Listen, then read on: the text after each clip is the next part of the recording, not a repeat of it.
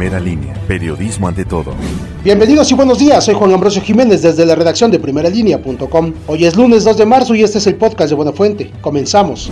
Ante la presencia del coronavirus en México y por indicaciones del episcopado mexicano, los sacerdotes de la diócesis de Tehuacán omitirán el intercambio del gesto de paz entre los fieles durante el rito de paz y el modo de percibir la comunión será en la mano. Por medio de un comunicado firmado por Gonzalo Alonso Calzada Guerrero, obispo de Tehuacán, se explica a los sacerdotes que antes de iniciar la celebración se dará una explicación sobre la omisión del intercambio del gesto de paz entre fieles. Un hombre en situación de calle murió en la calle 9 Sur y Andador 20 de la colonia La Purísima, lo que generó una fuerte movilización de elementos de la Policía Municipal y paramédicos de Protección Civil y Bomberos. Fue a las 18.30 horas de este sábado cuando el radio operador del número de emergencia 911 canalizó la llamada de auxilio de un hombre tirado en la vía pública, motivo por el cual se trasladaron a la zona paramédicos quienes confirmaron el deceso. La escasez de lluvia en la comunidad subalterna de Magdalena Coyucatepec está generando que bajen los mantos acuíferos de manera notoria. Tan es así que ahora los riegos de cultivo se han prolongado dos horas más, pues de 8 horas pasó a 10. Omar Molina Carrera, presidente de dicha comunidad, indicó que ese es uno de los principales problemas que enfrentan actualmente en el campo. Sin embargo, eso no ha sido impedimento para seguir en la actividad, pues el 25% de la población se dedica a la agricultura.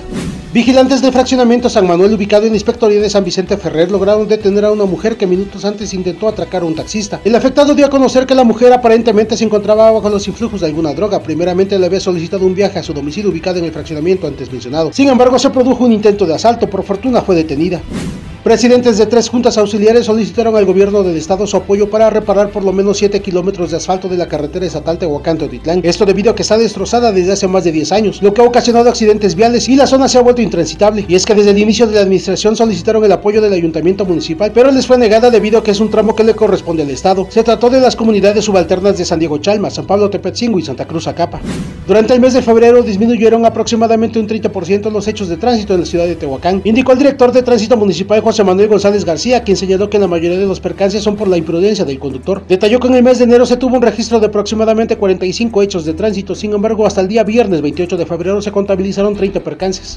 Gracias, eso ha sido todo, sigue la cobertura de primera línea, que pase un excelente inicio de semana, hasta mañana.